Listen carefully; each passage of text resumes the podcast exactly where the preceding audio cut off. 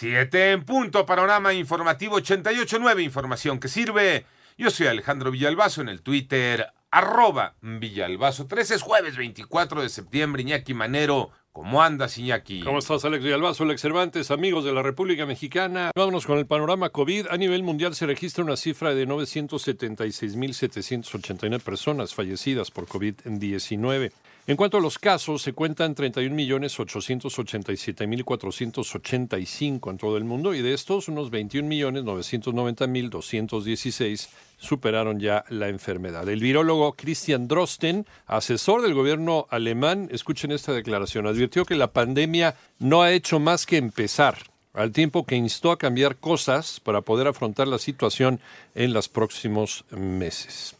La Secretaría de Hacienda y la Comisión Nacional Bancaria anunciaron nuevas medidas regulatorias aplicables a bancos e instituciones financieras para que puedan aminorar la carga del pago de deudas por créditos y proteger el patrimonio de sus clientes ante la pandemia. Este es el panorama de la enfermedad en México. Moni Barrera. La Secretaría de Salud informó que ya son 710.049 casos confirmados de COVID en el país y 74.949 defunciones. Para prevenir contagios es recomendable continuar el confinamiento y la sana distancia, aún ante eventos económicos como el llamado Buen Fin. Respecto a Buen Fin, se atienda cuál es la condición de riesgo de contagios. Si es una entidad federativa que ha llegado eventualmente a semáforos verdes, el riesgo es bajo, no nulo, no es cero, pero es bajo. Si es una entidad que está en semáforo amarillo, en el semáforo naranja, hay que tener un mayor cuidado y es una responsabilidad de las autoridades administrativas del Estado, en tanto que son autoridades sanitarias y autoridades político-administrativas, regular que el acceso o el aforo a los espacios públicos comerciales no se exceda lo que se recomienda en el semáforo de riesgo COVID. Así lo dijo Hugo López Gatel, subsecretario de Prevención y Promoción de la Secretaría de Salud. En 889 Noticias, Mónica Barrera. Recuerda que puedes consultar más acerca de este y otros temas. Por favor, visita nuestra página 8 889noticias.mx. En el panorama nacional,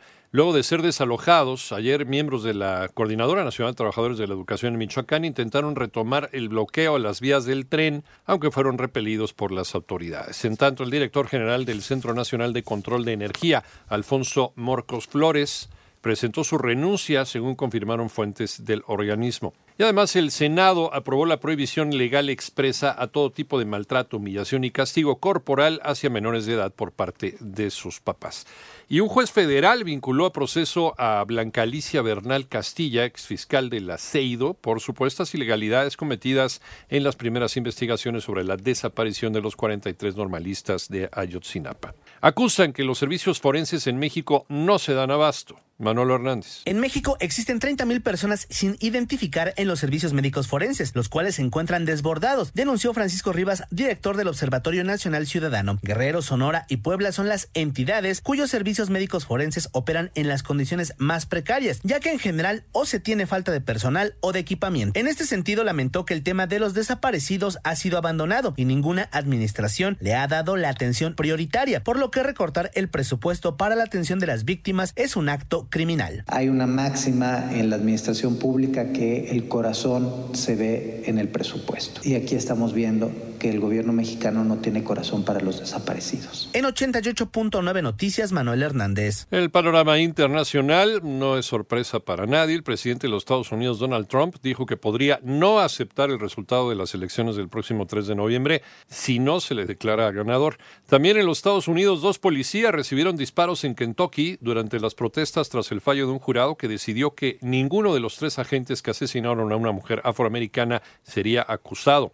Y un jet robado en Morelos, en Temixco, se estrelló en Guatemala cargado con droga y armas, según declaró el ejército de ese país, y esto fue al intentar aterrizar en una pista clandestina en Alta Verapaz.